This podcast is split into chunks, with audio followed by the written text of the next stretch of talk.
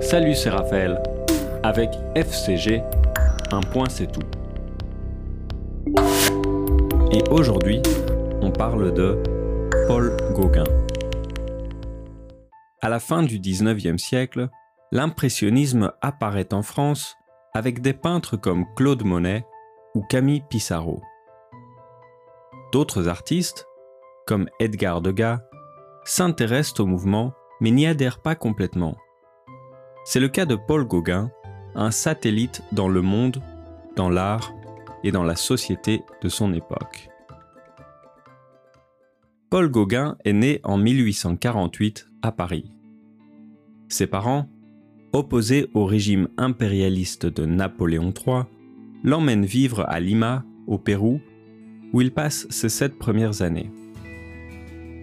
Revenu en France, il devient marin, puis agent de change, et fonde une famille avec son épouse danoise, Mette Sophie Gade.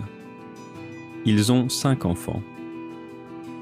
Ce n'est que tardivement qu'il découvre la peinture et décide d'en faire sa carrière. Ses débuts sont influencés par l'impressionnisme qu'il découvre grâce à son ami Camille Pissarro. Puis il s'en éloigne se lie d'amitié avec Vincent Van Gogh et rejoint l'école de Pont-Aven et le synthétisme. Contrairement à l'impressionnisme, le synthétisme n'essaye plus de représenter la nature, il essaye de représenter des idées avec un style épuré.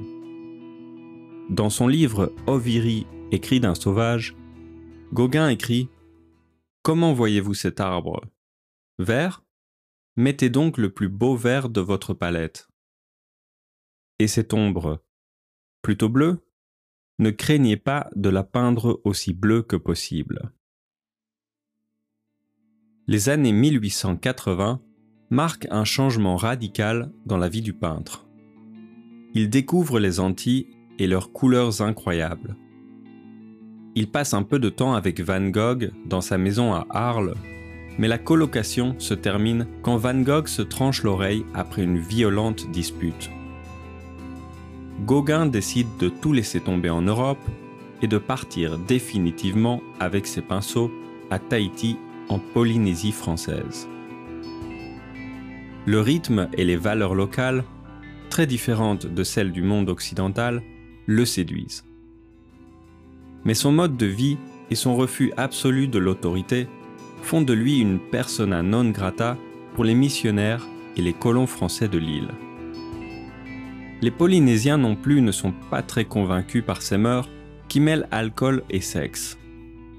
Et pourtant, c'est dans cette période de trouble qu'il peint certaines de ses plus belles œuvres, dont l'immense D'où venons-nous Que sommes-nous Où allons-nous?